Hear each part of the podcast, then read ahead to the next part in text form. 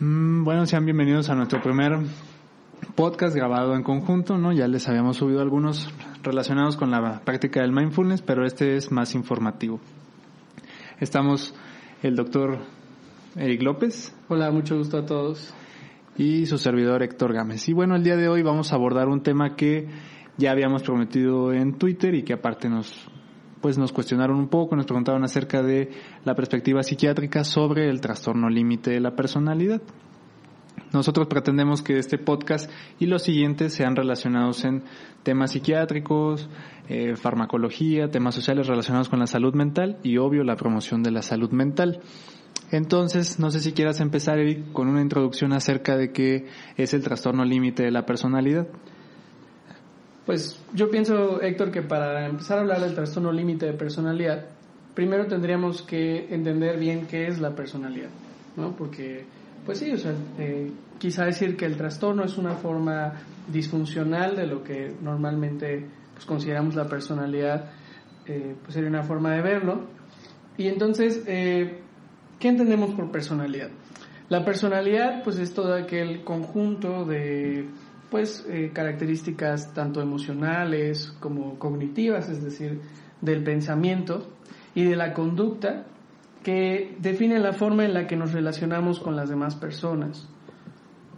Cada persona, valga la redundancia, tiene eh, como pues diversos rasgos de personalidad y es importante entender que todos tenemos rasgos de la personalidad que incluso en ciertas situaciones difíciles pueden tornarse como algo disfuncional.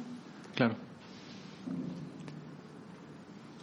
Yo quisiera agregar a este punto respecto a la personalidad que a lo mejor una forma eh, simple de entenderlo es que pues son las emociones, las conductas, los sentimientos y las acciones que eh, en total pues permiten la interacción entre las personas con el mundo, puede ser con otra persona, puede ser con otro ser vivo, como una mascota, como en general con el mundo que lo rodea.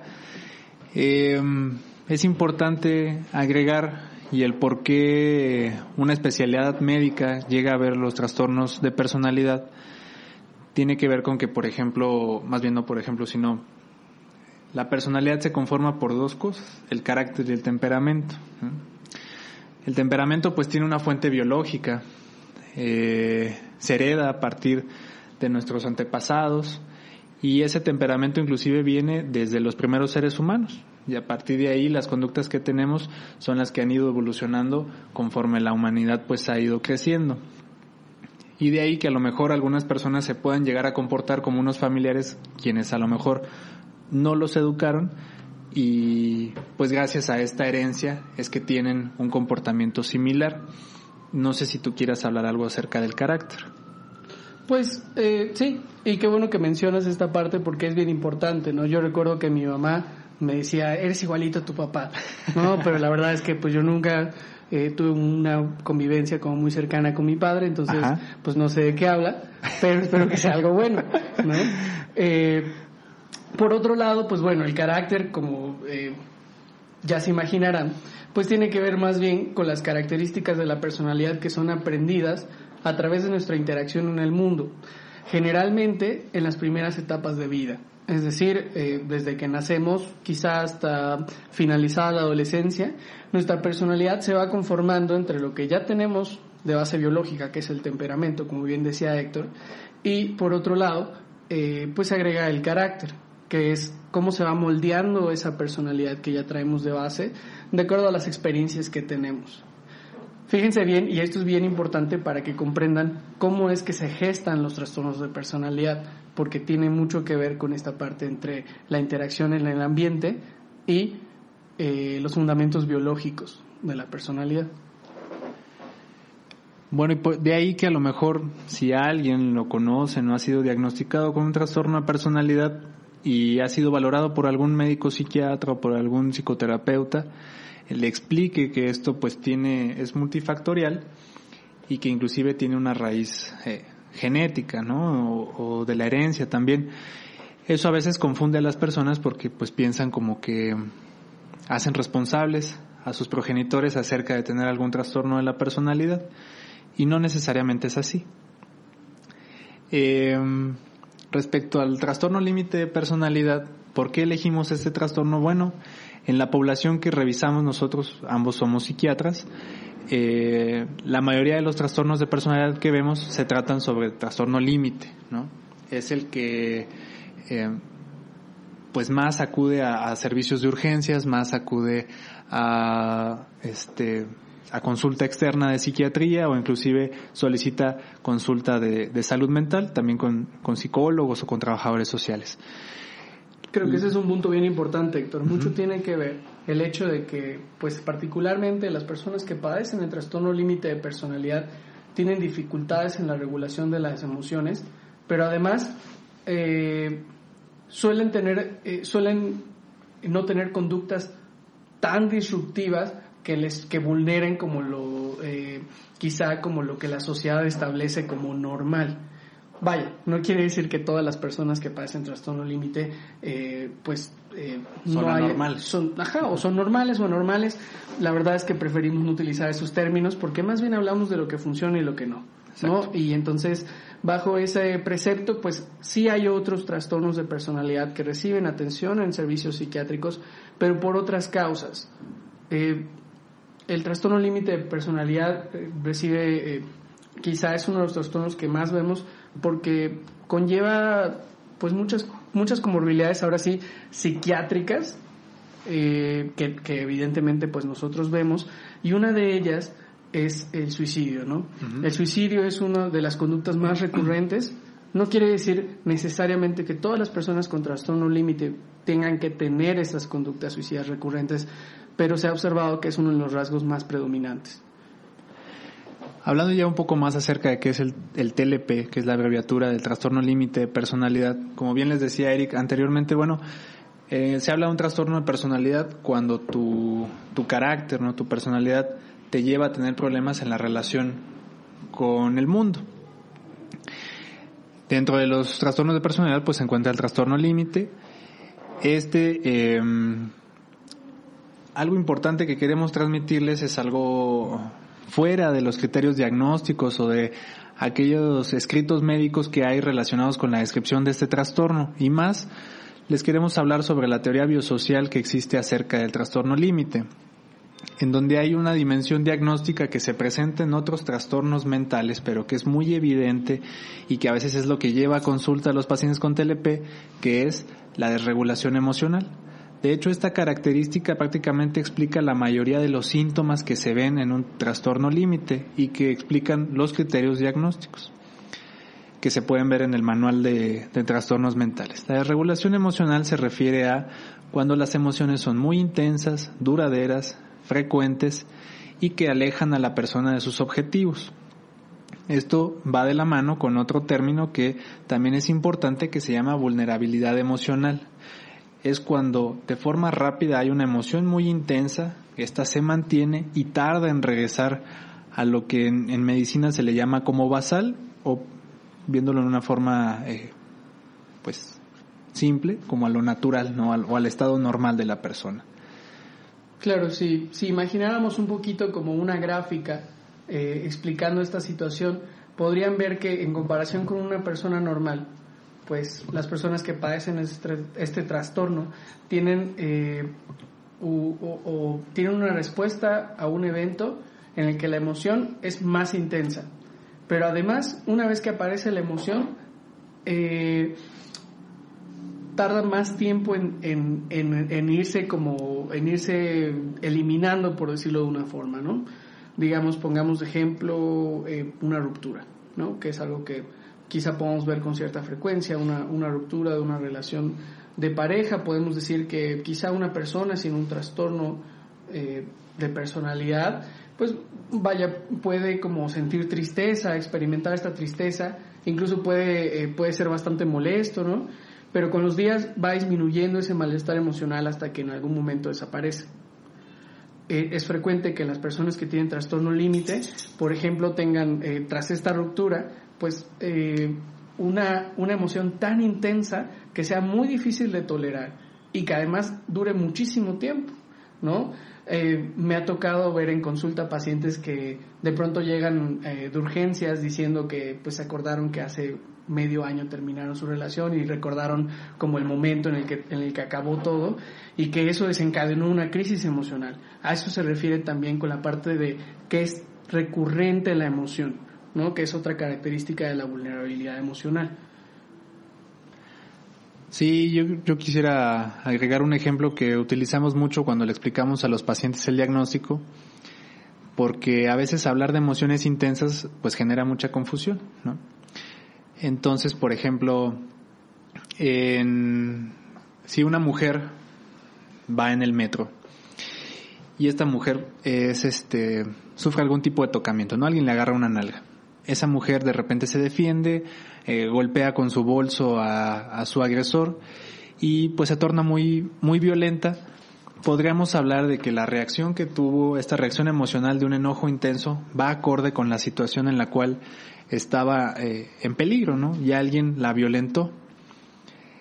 Em, en este caso, relacionado con el trastorno límite, muchas veces la intensidad de las emociones no va acorde con la situación que está pasando y es ahí cuando genera dificultades en las relaciones con el mundo. Es ahí cuando a lo mejor ese enojo intenso no se explica del todo por lo que está pasando en casa, por lo que está pasando con la pareja o con alguna otra, eh, con alguna otra relación que se tenga. De ahí que con eso le explicamos a los pacientes que esta desregulación tiene que mantenerse estable en el tiempo, no porque un día, en el contexto de a lo mejor una discusión de pareja, te enojaste mucho y aventaste tu celular, quiere decir necesariamente que tienes TLP. ¿Verdad? Yo creo que esto es bien importante, Héctor, de hecho, porque pues eh, ahí radica un punto como de suma relevancia que es mm, llegan pues quizá muchos especialistas en salud mental como argumentando que llegó tal paciente con y dice, no, pues es, tiene trastorno límite de personalidad, ¿no? O en un caso así como, ah, pues es border, ¿no? Y de pronto, pues quizá es un poquito como el juicio que hacemos al notar que alguien tuvo una reacción intensa a una situación difícil. Y la verdad es que es algo que nos puede pasar a todos, ¿no? Eh, quien ha sufrido quizá como eh, una situación en la que sus emociones se ven comprometidas, pues puede tener una respuesta emocional eh, quizá intensa, una respuesta conductual también intensa, ¿no? Que no necesariamente te hace tener trastorno límite de personalidad. Ahora, eh, también es importante que hablemos acerca de, eh, pues, digo, dentro de la teoría biosocial ya hablamos de la parte biológica que tiene que ver con la vulnerabilidad emocional y que esto lleva a episodios recurrentes de desregulación emocional que ya platicamos que tiene que cómo, cómo definimos la desregulación emocional. Y por otro lado, tenemos que esta, esta eh, vulnerabilidad emocional que es de características biológicas, es decir, tiene que ver con eh, la forma en la que el cerebro procesa la información, la forma en la que eh, pues la conectividad entre ciertas áreas del cerebro pueden modificar la respuesta que tenemos ante los eventos, también se ve, se ve influenciada por el ambiente. ¿No? Y lo que eh, se presume a través de la teoría biosocial, que fue desarrollada por Marshall Linehan, para que también le demos sus créditos por eh, desarrollar esta teoría, es que eh, el ambiente en el que se perpetúa y se refuerza esta conducta de, desregulación y lo que la acompaña, se llama ambiente invalidante. ¿Qué es un ambiente invalidante? Hablamos de un ambiente invalidante cuando no se reconocen las emociones del otro, cuando el ambiente no te permite reconocer eh, la verdad dentro de, dentro de tus argumentos y que además eh, muchas veces eh, te dan este sentido de insuficiencia, ¿no? por ejemplo, no sé, a mí me gusta explicarle esto a mis pacientes de esta manera. Imagina que llegas a tu casa con tus boletas de calificaciones en la primaria y de pronto pues llegas con ocho, nueve, ¿no? Y de pronto agarran tus papás esa boleta, la ven y dicen como, ah, pues está muy bien, pero no es un 10 y la rompen enfrente de ti, ¿no?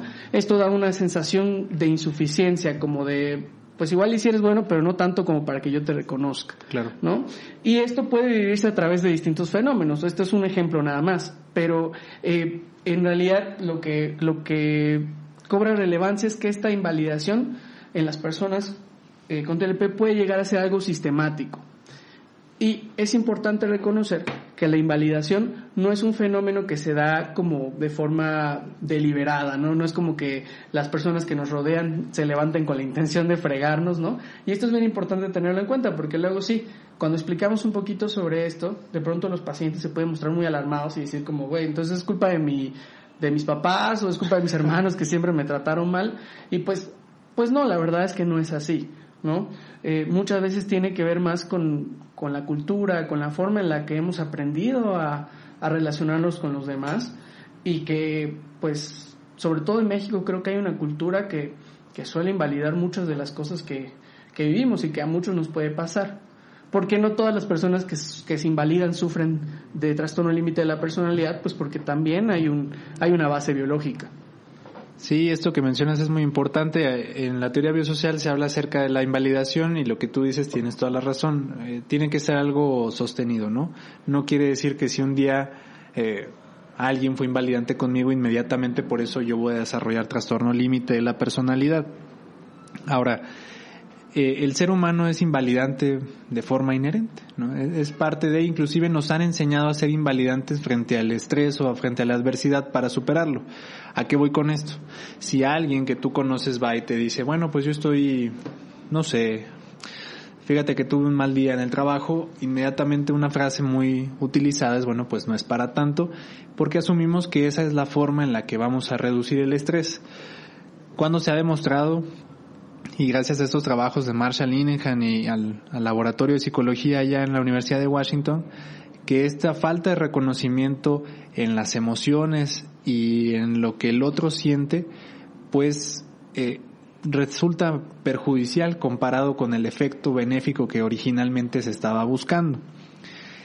Esto es importante porque muchas veces quien padece trastorno límite de personalidad ha tenido el inconveniente de, vivir un ambiente invalidante que no necesariamente tiene que ser en casa, ¿no? También se pudo haber presentado en la escuela, por ejemplo, se pudo haber presentado con otros familiares, se pudo haber presentado con, los amigos o con otras personas. De ahí que, como bien decía Eric, pues no, no se puede hacer responsable a la crianza de los progenitores necesariamente de todo el problema. Y también, como les decía, eh, como la invalidación es inherente, no podemos hacer culpables a los padres por haber sido invalidantes en algún momento, eh, como si lo hubieran hecho a propósito, como si hubiera sido su objetivo gestar un trastorno límite en una persona.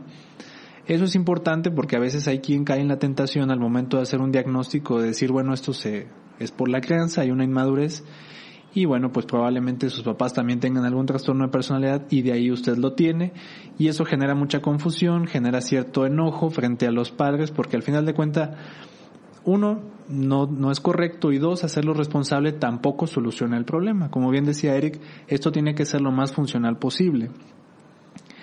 Siguiendo con esto, esta combinación de este ambiente y la parte biológica, como les decía, explica eh, casi todos los criterios diagnósticos. ¿Por qué no nos metemos tanto con los criterios? Porque justamente, y, no sé qué opines tú, Eric, pero si uno utiliza los criterios del manual, podrán generar cierta confusión. El manual, el manual de, psiquiatría menciona cosas como sensación de vacío interno crónico, ¿no?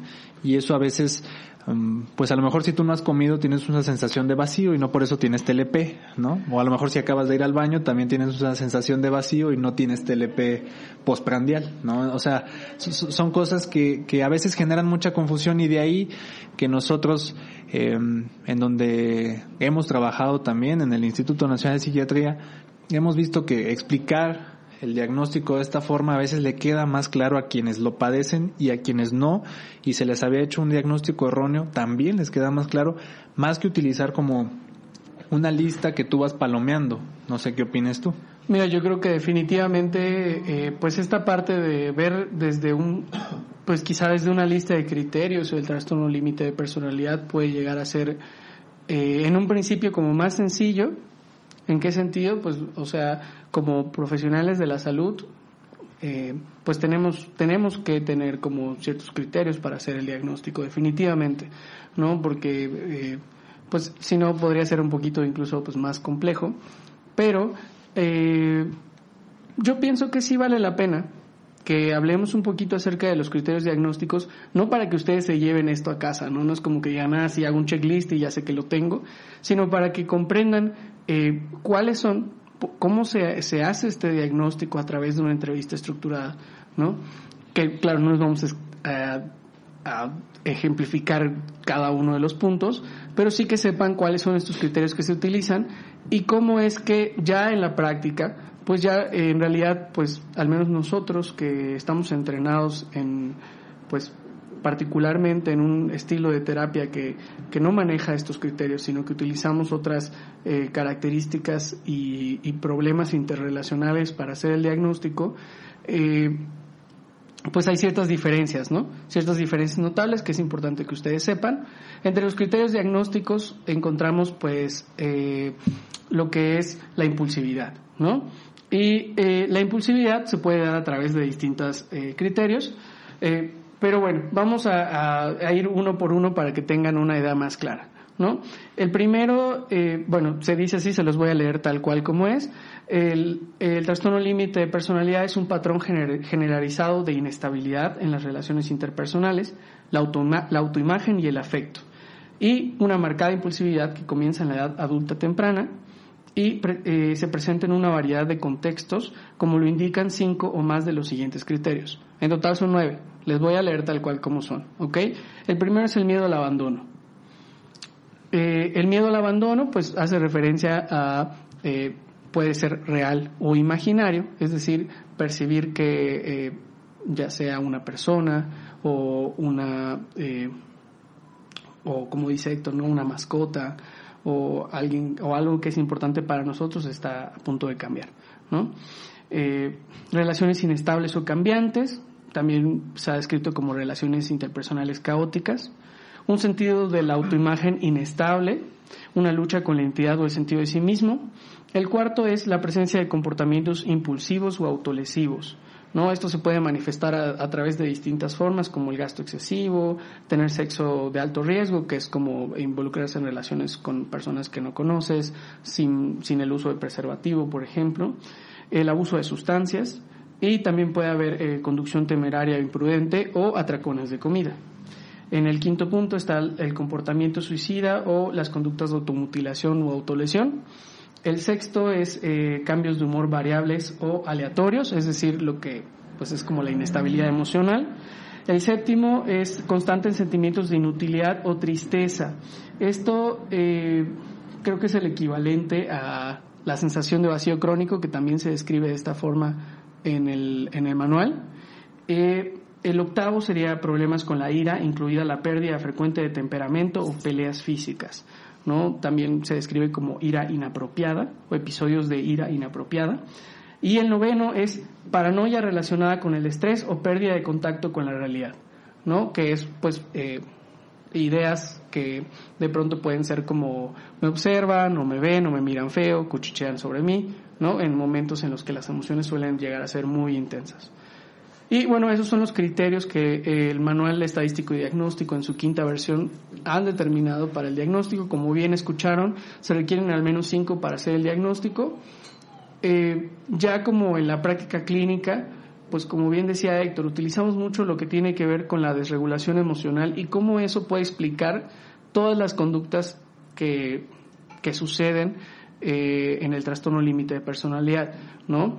Como, eh, pues al experimentar una emoción tan intensa pueden llegar a tomar decisiones sin pensar en las consecuencias, lo que podría ser la impulsividad, eh, el considerar la opción como, como la mejor opción el suicidio ante una situación de, de estrés intensa, ¿no? Que, que lleva a que los intentos suicidas sean recurrentes o, o múltiples, Y la autolesión como forma de regular las emociones también es una de, los, las consideraciones que tenemos.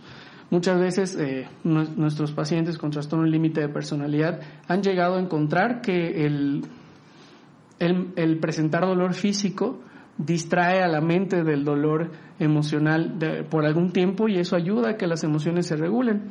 Entonces, eh, pues de alguna forma tiene su utilidad, ¿no? Y esto es bien importante porque muchas veces como tendemos a hacer este juicio como de no, ¿cómo crees que te vas a estar cortando? No, no manches, no está terrible eso.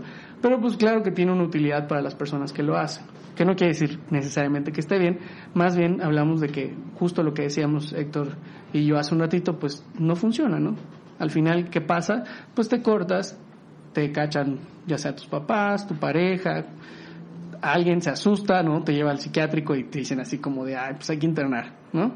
Y la verdad es que, bueno, pues eh, de pronto eso, eh, pues sí, tiene mucho que ver con nuestra obligación como médicos y como profesionales de la salud de salvaguardar la vida antes que cualquier otra cosa.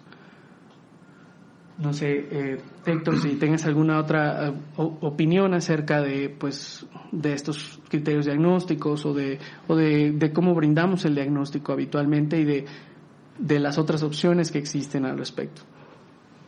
Bueno, en general, eh, las escalas que se utilizan para diagnóstico de personalidad, su base son los criterios diagnósticos del manual de la Asociación Psiquiátrica Americana. Ahora, eh, algo importante allí es destacar que el trastorno de personalidad, cualesquiera que sea, no se puede hacer el diagnóstico en una sola consulta o en una sola valoración, algo que también es este pues una tentación al momento de que se trata a una persona y esto es una tentación para cualquier profesional de la salud, incluyendo médicos no psiquiatras, que a veces con una sola valoración dicen, bueno, estamos frente a alguien que tiene eh, trastorno límite o, borderline, ¿no?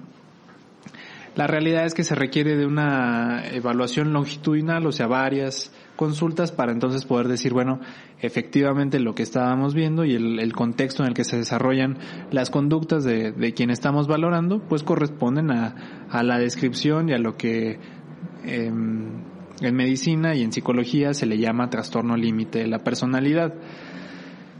Eh, antes de pasar a los mitos del trastorno límite, recordar que, bueno, eh, la palabra límite y el borderline en Estados Unidos ha generado mucha controversia acerca de por qué se le llama así. En general, pues es parte de, de, las teorías psicoanalíticas donde se desarrolló este, este término y a la fecha se sigue utilizando.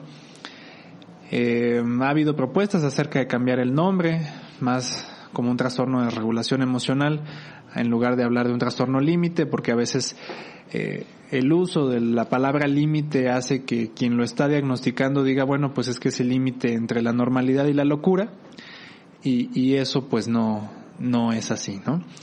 Antes de pasar a los mitos, me gustaría hablar un poco acerca de la prevalencia y algunos números que son importantes respecto a que, por ejemplo, el trastorno límite de personalidad es el trastorno de personalidad que más se presenta, se presenta en población clínica. Alrededor del 15%, inclusive hay sitios en los que el 25% de los pacientes que acuden a, a consulta externa o a consulta de urgencias, pues resulta ser este un trastorno límite de la personalidad.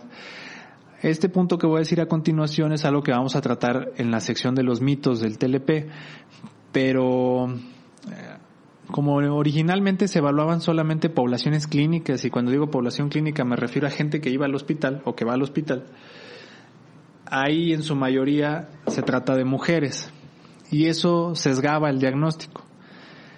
La realidad es que eh, se asocia mucho con el género femenino e inclusive mujeres que no tienen trastorno límite de la personalidad y se trata de otro trastorno de personalidad, por ser mujeres se les dice que tienen TLP. La realidad es que se han hecho estudios más grandes y se ha visto que la prevalencia en la población en general es igual en hombres y en mujeres. Por lo que esta teoría o este pensamiento popular que inclusive está en algunos eh, profesionales de la salud acerca de que el TLP es más frecuente en mujeres, pues no, no tiene razón de ser. Lo que pasa es que se ha asociado algunas conductas del TLP o algunos eh, fenómenos que pasan en, el trastorno caracterológico, este, pues como algo normal dentro de la conducta masculina. Algo importante también aquí es mencionar que pues es uno de los trastornos que a veces más se trata con fármacos cosa que antes de pasar a los mitos hay que saber que el trastorno límite de personalidad estrictamente no tiene ninguna indicación farmacológica, no se tiene por qué tratar con fármacos e inclusive la regulación de las alteraciones producto del trastorno límite estrictamente no tendrían por qué recibir nunca un psicofármaco. Sin embargo, a veces el tipo de educación que recibió quien lo está evaluando hace que inmediatamente recurra a fármacos para tratar este trastorno. Sí es importante mencionarles algunos números acerca de los trastornos mentales con los que tiene em, comorbilidad o coocurrencia el trastorno límite, que eso sí requieren este tratamiento. Por ejemplo, el trastorno límite tiene una alta prevalencia con trastorno por abuso de sustancias o por consumo de sustancias, alrededor del 35% de los pacientes. Del 60 al 80% de los pacientes con trastorno límite eh, tienen concurrencia con trastorno depresivo mayor, mismo que sí requiere de tratamiento farmacológico e inclusive se ha presentado trastorno bipolar junto con trastorno límite de la personalidad, alrededor de un 15%. Un 25% de los pacientes tienen trastorno de la conducta alimentaria, mismo que también no necesariamente requiere fármaco. Ahí ya es otro tema y pues se subdividen los trastornos de la conducta alimentaria en, anorexia, en bulimia, en atracones y cada uno requiere un tratamiento distinto, ¿no? Entonces por eso si ustedes conocen a alguien que está siendo tratado por trastorno límite y tiene eh, una polifarmacia, pues sí es importante orientarlo acerca de cuál es el tratamiento más efectivo mismo que les vamos a, mencionar más adelante, ¿no? Ahora hablando de los mitos acerca del trastorno límite, eh, bueno, pues vamos a, empezar con, con este acerca del género, Eric, no sé qué, qué opines en relación a que se asocia más con, con las mujeres. Fíjate, Héctor, que pues primero que nada yo creo que resaltar que pues ya empezaste con la parte de mitos, ¿no? Ya, ya empezamos a hablar un poquito, quizá nos adentramos en este tema y, y bueno, uno de los mitos que más nos han comentado acerca de, del trastorno límite es que pues es más frecuente en mujeres, ¿no? Lo que, como bien decía Héctor, lo que se sabe es que pues ya en, en los estudios epidemiológicos que se han realizado al respecto, la verdad es que es igual en hombres y mujeres. ¿No? También existe, yo no sé si te lo has escuchado, pero me he escuchado de pronto incluso de profesionales de la salud mental que mencionan que si un hombre tiene trastorno límite es porque es homosexual, ¿no? O porque es afeminado. Y la verdad es que no es así. ¿Qué es lo que pasa? Y esto quizá es una especulación un poquito por decir, eh, haciendo un análisis como eh, sociológico, ¿no? cultural, es, tiene mucho que ver con la forma en la que se vive la violencia en hombres y en mujeres, ¿no? O sea, cómo es que las mujeres pues tienen que seguir quizá un rol social en el que pues son, son recatadas, son, son eh, muy tranquilas, ¿no? No se meten en problemas, o no tan clásico que era quizá escuchar en otras épocas más anteriores, ¿no? Afortunadamente ya, ya no tanto, pero decir que pues una mujer no podía tomar alcohol, ¿no? O una mujer no podía eh, consumir sustancias porque eso no era adecuado para una señorita. Entonces, eh, ¿qué es lo que surge? Que pues evidentemente, pues todas estas conductas que son impulsivas eh, en, la, en la mujer eran catalogadas como algo patológico, es decir, como algo que era propio de una enfermedad. No podía ser, no podía suceder que una mujer tuviera una condición tal, ¿no? O, Estaba loca. No, pues sí, ¿no? Incluso se utilizaba esta palabra que a nosotros no nos gusta nada, pero se sigue utilizando, ¿no? Y eh, ¿qué pasa con el hombre que se enoja y golpea la pared o que rompe una puerta? Es como, oh, macho, ¿no? O sea, eh, qué mamado está. Pero, pues la verdad es que pues también son características inherentes a la impulsividad, ¿no? Eh, nuevamente, pues un hombre con conductas funcionales probablemente no rompería una puerta o no golpearía la pared. Entonces, eh, hay que estar muy atentos a esto porque justo el, cuando nosotros normalizamos no solo la violencia, sino las conductas impulsivas como un rasgo característico del hombre, pues nos perdemos la oportunidad de identificar que se puede mejorar y que pues probablemente estemos ante un pues si bien no le vamos a llamar un trastorno de personalidad, pues podemos decirle un trastorno de la regulación emocional. Y otra cosa que hablaba Héctor y que a mí me gustaría tocar aprovechando que, que pues ya estoy, estoy con el micrófono aquí. Eh, el trastorno de regulación emocional, como pues se ha propuesto que se le llame eh, al TLP, eh, tiene una pequeña limitante que es el motivo por el cual no se ha podido como hacer este cambio. Y es el hecho de que el, que el trastorno de regulación emocional es una característica transdiagnóstica, que quiere decir que no se presenta únicamente en el trastorno límite de personalidad. Pero bueno, regresando al punto, eh, estábamos en, porque se presenta más en mujeres que en hombres, ¿no?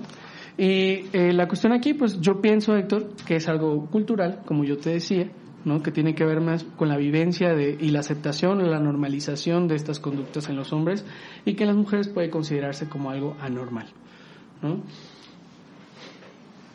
Eh, bueno, hay otro mito que se dice acerca de que se, si se tiene que tomar medicamento toda la vida.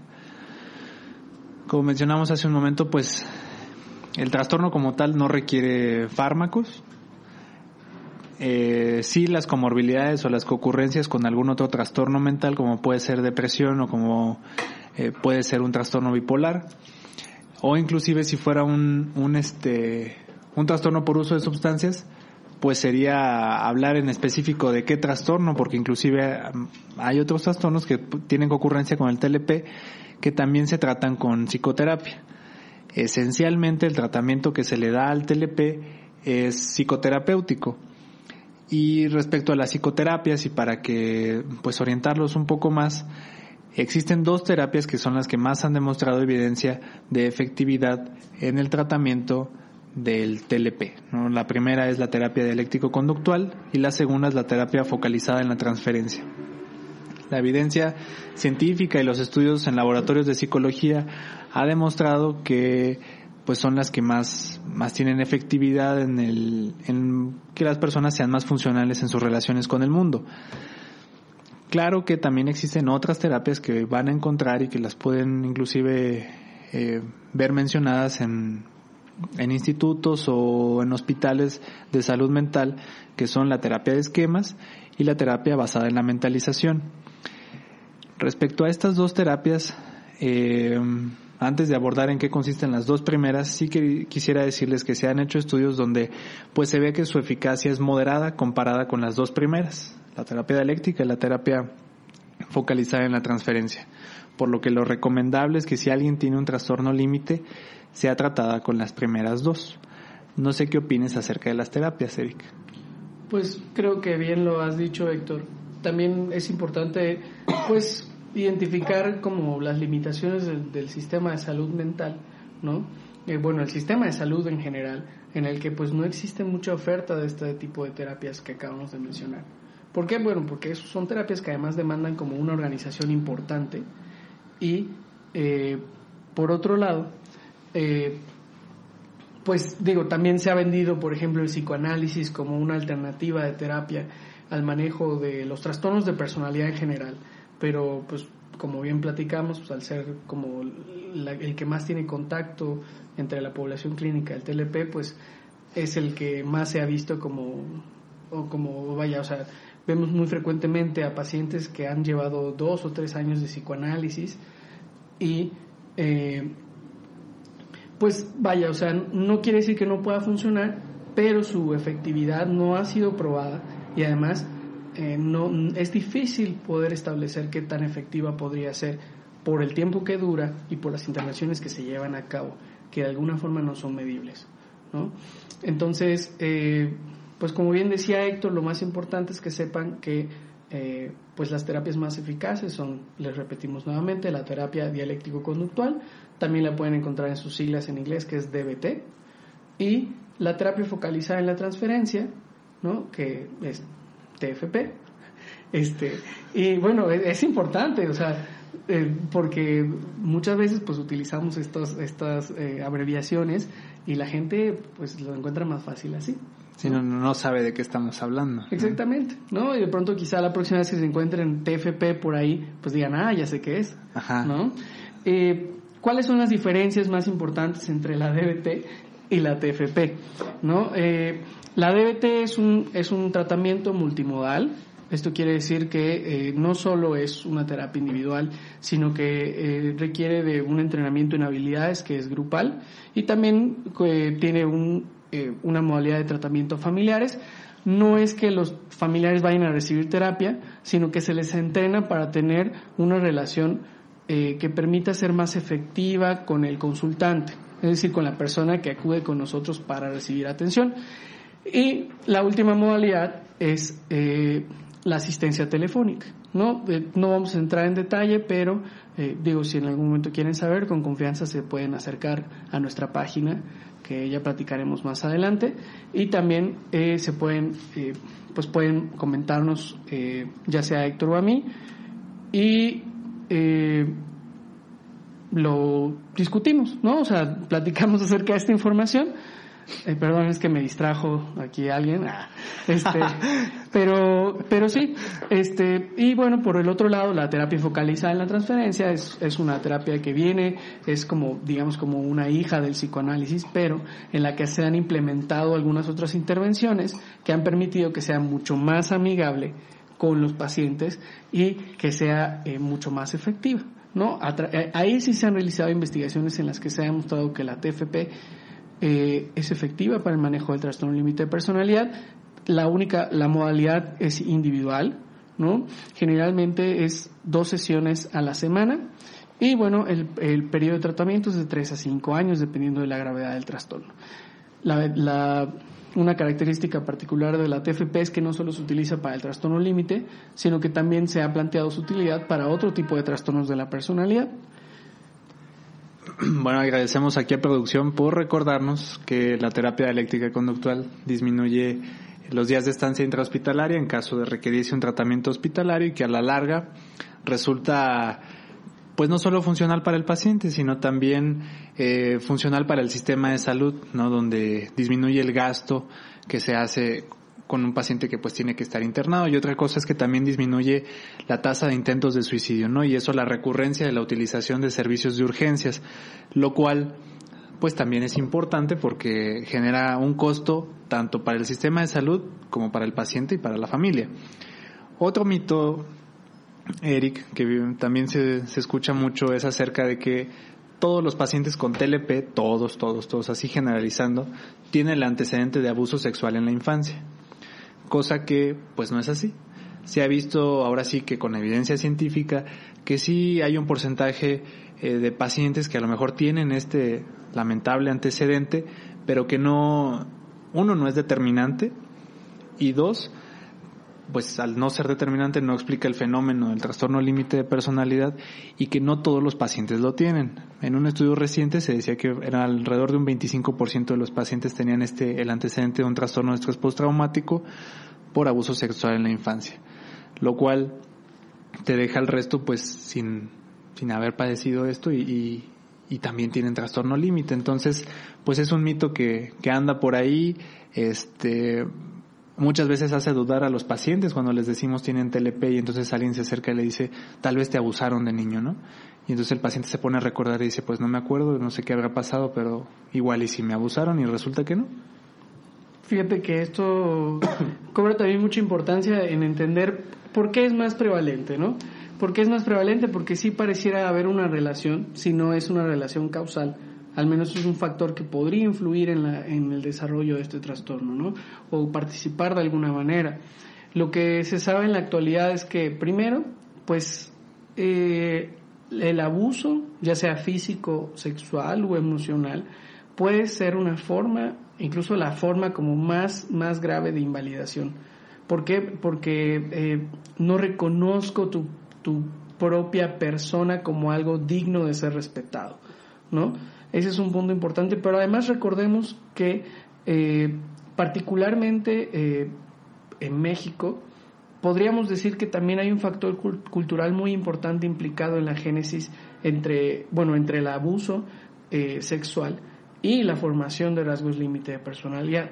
¿Qué es esta? No, muchas veces, pues hemos escuchado historias en las que el agresor es alguien cercano a la familia, ¿no? Y con la finalidad de guardar como este, eh, este aparente eh, como bienestar familiar, ¿no? Pues obviamente pues se, se quedan callada la familia, tú, no digas nada, no te preocupes, ya no va a volver a suceder, pero el mensaje que estamos enviando a través de esto es, es más importante es más importante lo que, o sea, que la familia se mantenga unida que tu propia seguridad, que tu propia eh, integridad. ¿No? Y pues al final eso es una forma importantísima de invalidación que se va perpetuando a lo largo de la vida y que evidentemente puede condicionar a que pues se desarrolle esta, eh, esta forma de relacionarse con los demás, ¿no? Bueno, y mira, otro, otro mito que hay acerca del TLP es que como son personas que pues tienen una mayor recurrencia de amenazas o tentativa de suicidio, pues no hay que hacerles caso, ¿no? Que la mayoría de estas personas son manipuladoras, lo único que buscan es atención y que en realidad si tienen ya el diagnóstico, pues para qué darle la importancia de vida a un intento de suicidio. Esto inclusive pasa o es un mito dentro de instituciones psiquiátricas, ¿no? Que son quienes al final de cuentas se hacen cargo de un paciente suicida y quienes terminan dando el tratamiento hospitalario. La realidad es que no es así, ¿no? La teoría que mencionamos desde el inicio, la teoría biosocial también explica esto acerca de cómo una persona a veces frente a un estresor, la única explicación o la única solución que encuentra más bien es eh, pues terminar con su vida.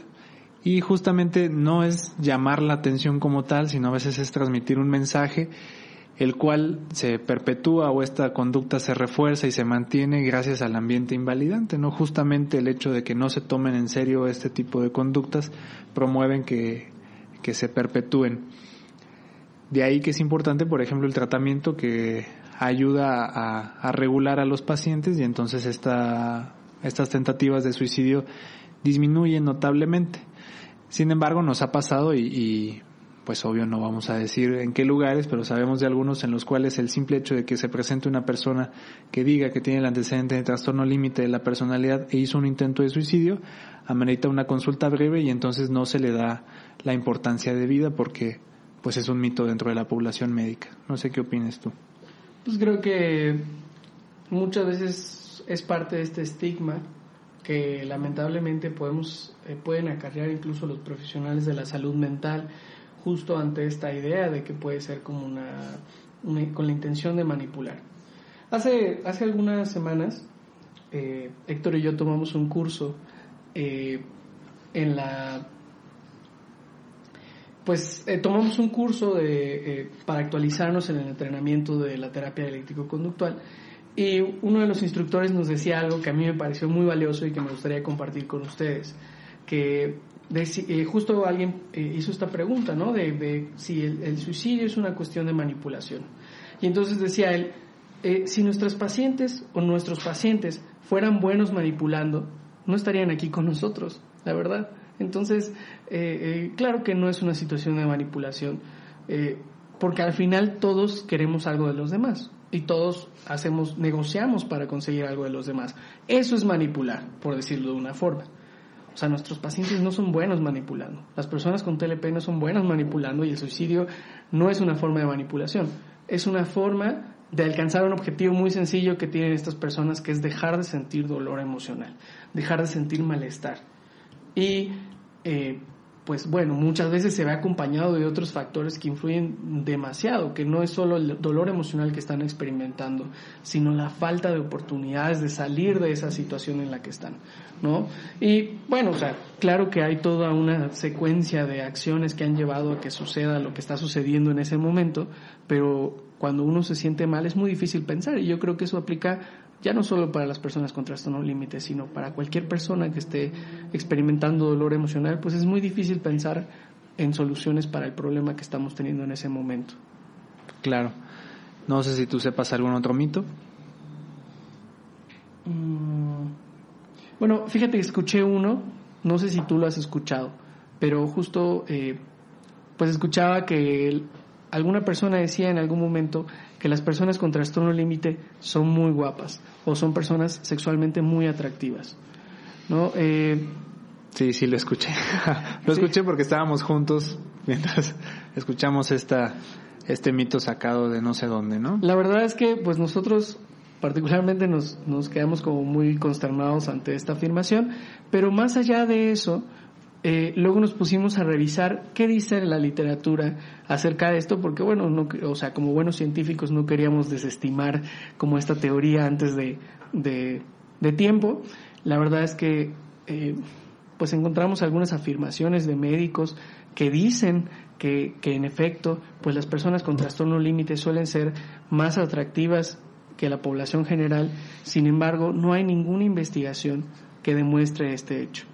Nosotros pensamos, creo que hablo por Héctor y por mí, por, por la cara que tiene ahorita, deberían verla, este, que, que no, que esta es una completa mentira. O sea, hay gente con trastorno límite que es fea, que es guapa, que es promedio, así como todos en la población general, hay de todo en la viña del Señor.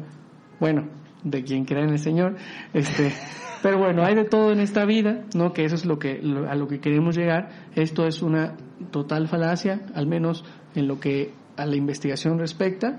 Lo que sí es cierto y que y que creo que también tiene que ver con otro mito eh, que yo no sé si tú has escuchado, pero hay otro mito que dice que las personas con TLP son, son infieles, son eh, como... Eh, Multiparejas. ¿No? Ajá. Y lo que sí se ha demostrado en investigaciones múltiples es que existe una mayor tendencia a la promiscuidad de las personas con trastorno límite y entendamos promiscuidad no solo en, an, ante la impulsividad sexual, es decir, o sea, no es que se metan general, o sea, necesariamente con desconocidos o que de pronto lleguen un día de gana, pues así lo voy a hacer, sino que también tienden más a buscar el contacto sexual de forma como deliberada con otras personas. Eso sí se ha evidenciado, pero bueno, o sea, eh, el punto aquí es más bien pues que todos tenemos la libertad de disfrutar nuestra sexualidad como mejor nos plazca, siempre y cuando pues no lastimemos a otros y también que utilicemos pues alguna medida de protección como es el preservativo, ¿no? Sí, claro, digo, agregando lo que sí decía Eric, eh, nosotros no estamos diciendo que pues al estar desestimando esta teoría, entonces quiere decir que todas las personas con TLP son feas, ¿no? En realidad la estética y el aspecto físico de quien padece este trastorno, pues no influye en hacer el diagnóstico, ¿no? No es como que a ojo del psiquiatra o del psicólogo digan, bueno, pues este está feo, probablemente no tiene TLP. Ah, mira, este, este está muy guapo, no, pues sí, este es un TLP seguro, justamente porque en su aspecto físico es muy atractivo. Eso no influye y no tiene nada que ver. Cabe mencionar que eh, esta, este mito, si, si se le puede llamar así, es este es, se sostiene no solo por, por psicólogos, sino también hay muchos psiquiatras que lo, que lo dicen y, e inclusive lo defienden. Y este, por último, me gustaría, hablando en esto de los mitos, eh, mencionarte algo, Eric, que digo, sí es un, vaya, es un mito. Hay lugares en el mundo, si no me equivoco, en Alemania están investigando esto acerca de que el TLP es una variante del trastorno bipolar, pero hay quienes a veces lo explican con mucha certeza y dicen, bueno, es que lo que usted tiene es un trastorno bipolar, no del todo bipolar y no del todo es un trastorno bipolar, pero es una variante y lo que amerita pues es tratamiento para trastorno bipolar. Y después nos llegan pacientes pues multitratados o multitratadas, ¿no? Con diferentes estabilizadores del estado del ánimo, como son los antipilépticos, con antipsicóticos a dosis altas, eh, a veces con eso y un poco de algún antidepresivo, alguna benzodiazepina y en general tienen una serie de fármacos que pues la explicación es que tengo un trastorno bipolar, ¿no? A lo mejor no, no el trastorno bipolar per se, pero sí una variante, ¿no? Y poder explicarle a la persona de lo que se trata y todo esto que acabamos de explicar, que pues es a partir del carácter y así, resulta muy difícil porque a veces ya hubo una aceptación de lo primero. No sé qué opines tú. Fíjate que, pues, tomando en cuenta, primero que nada, que bueno, al menos eh, nosotros dentro de la teoría, eh, pues, no consideramos que el trastorno límite sea una forma de trastorno bipolar, porque justo una de las características centrales del trastorno bipolar es que es episódico, ¿no? que es episódico y que los episodios están bien delimitados en los cuales la persona puede llegar a tener como, como pues quizá impulsividad, aumento del deseo sexual, ¿no? conductas eh, inapropiadas, etcétera. ¿no? Pero, pero fíjate que haciendo ejemplo de esto, eh, me gustaría contarte un caso que, que me tocó ver con, con una paciente que me decía que pues, le habían diagnosticado trastorno bipolar en algún momento y ella estaba muy segura de que tenía trastorno bipolar pero no entendía por qué los medicamentos no le hacían, ¿no? Estaba a una dosis tope de valproato de magnesio, se le había agregado un antipsicótico, como bien dices, ¿no? Y, y me decía, bueno, lo único que me han hecho los medicamentos es engordar, ¿no? Porque además, ¿no? O sea, pues pobre. Y, y yo le decía, bueno, cuéntame bien qué ha pasado. Y conforme va narrando su, historia de vida, me doy cuenta que, que sí, en efecto, pareciera que ha sido episódico. Pero entonces me empieza a contar y me doy cuenta que los momentos en los que ha estado, llamémosle entre comillas, estable, ha sido porque el ambiente en el que ha estado ha sido un ambiente favorable, ha sido un ambiente que no promueve que las conductas sean disfuncionales.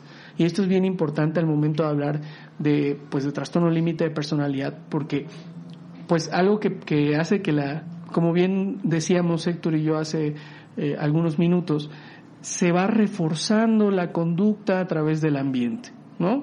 Por ejemplo, yo me corto y de pronto consigo la atención de, de mi pareja y entonces, pues la próxima vez que me pelee, pues ya sé que si me corto lo va a conseguir.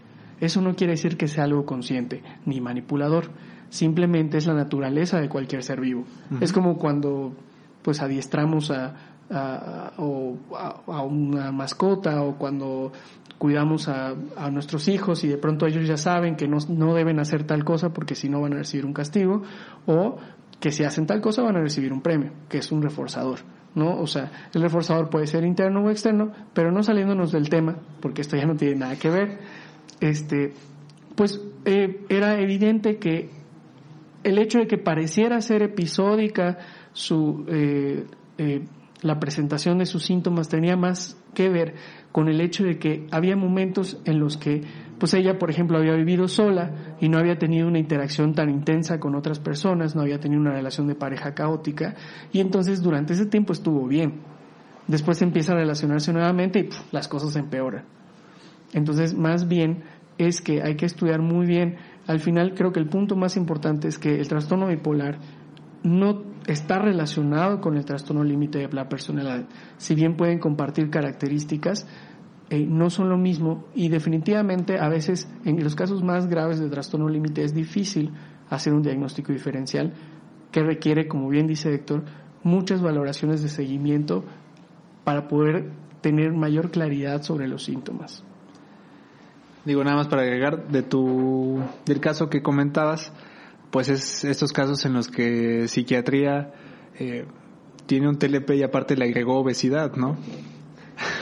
O sea, sí, pues eso, eso fue, le agradecemos a su psiquiatra, no soy yo, ¿eh? O sea, yo no la vi como psiquiatra, a mí nada más me llegó como, eh, como consultante de, eh, aparte del, del área de psiquiatría. Oye, mira, antes de cerrar, pues aquí tenemos un, pues solo un comentario, ¿no? Para que, para que decimos otra cosa. Alguien nos comentó en la cuenta de Twitter que es arroba mi psiquiatra MX, donde eh, mencionamos acerca de que nosotros pues estamos entrenados y con una capacitación para poder ofrecer el tratamiento en la terapia dialéctico-conductual, misma que tú ya eh, mencionabas y que incluso podríamos hacer después un podcast acerca de, de en qué se trata este tipo de terapia. Yo creo que los comentarios ya están, están resueltos, no sé qué opines tú. Uno es, es de una cuenta que se llama Hablemos de Neurodesarrollo y decía acerca de que eh, pues hay, poco conocimiento acerca de los síntomas. En, en, general, comentarios, varios amigos fueron diagnosticados el año pasado y lo que creo que hace falta es dar a conocer los síntomas. El comentario menciona que se trata de alguien que eh, tiene rasgos y que su autoestima estaba siempre por los suelos y no sabía por qué, que aparentemente hay TDAH y TLP. Eh, y aparte menciona que no muchos psiquiatras están capacitados en hacer este diagnóstico y que pues efectivamente hacerlo te cambia la, la vida para bien, eh, mejora la calidad y que aparte pues surge tratamiento especializado en este tipo de, de trastorno en, en México. Pero creo que en general con lo que hemos mencionado pues hemos explicado Mm, tú, tú mencionabas muy bien la, la teoría biosocial, cómo funciona todo esto, cómo se hace el diagnóstico.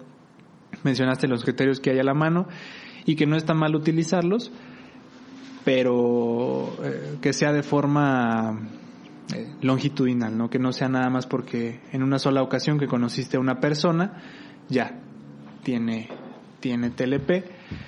Yo pienso que, pues este punto que, que eh, toca, hablemos de neurodesarrollo, es muy importante y compartimos contigo la visión de que es urgente que existan como tratamientos validados para las personas que padecen este trastorno. Lamentablemente, pues eh, los tratamientos eh, pueden llegar a ser poco valorados por los sistemas de salud. Eso es un punto importante, ¿no? Precisamente por este desconocimiento que surge. Y con respecto al problema de los psiquiatras para diagnosticar, creo que, o sea, bueno, no sé, creo que sería un poco atrevido de nuestra parte decir que sí es cierto. lo que sí podemos reconocer es que eh, durante nuestra formación hemos conocido distintas corrientes y distintas formas de llegar al diagnóstico que pueden generar como mucha confusión y a aquellas personas que no están familiarizadas con, con estas diversas teorías y corrientes pueden mostrarse confundidos al momento de hacer el diagnóstico o actuar incluso eh, como lo que llamamos o lo que llaman en psicoanálisis la contratransferencia, ¿no? Es actuar nuestras las emociones que nos está haciendo experimentar la persona que, que, atendemos y, y, brindar ese diagnóstico a través de estas, esta emoción que nos está generando como si fuera un criterio diagnóstico, ¿sabes? Entonces, vaya, eso es algo en lo que cada quien tiene que trabajar como persona, eh, como profesional de la salud mental, definitivamente. Y, y bueno, pues agradecemos mucho ese comentario porque para nosotros todos los comentarios, que son bien poquitos ahorita, pero son muy valiosos y esperamos que sigan que sigan participando y bueno en algún momento pues ya desarrollaremos ahí alguna sección ahí preguntas y respuestas no que sea muy emocionante. Entonces eh, pues creo que por mi parte sería todo Héctor yo agradezco tu tiempo y tu dedicación y bueno pues eso sería todo Sí, bueno, pues no sé si guste cerrar y con nuestro famoso cuenco. Este, les agradecemos que a, quienes escucharon esto, no sabemos en qué momento, ni si es de día, es de noche, ni qué hora es donde lo estén escuchando, ni si solo son una o dos o nadie, ¿no?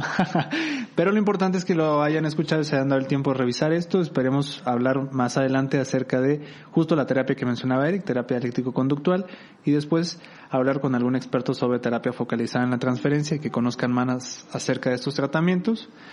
Y les recordamos que nos sigan en nuestra cuenta de Twitter, que es arroba mi psiquiatra MX, y nos pueden seguir también en Facebook, en nuestra fanpage, que es mi psiquiatra MX, o psiquiatra en acción. Gracias.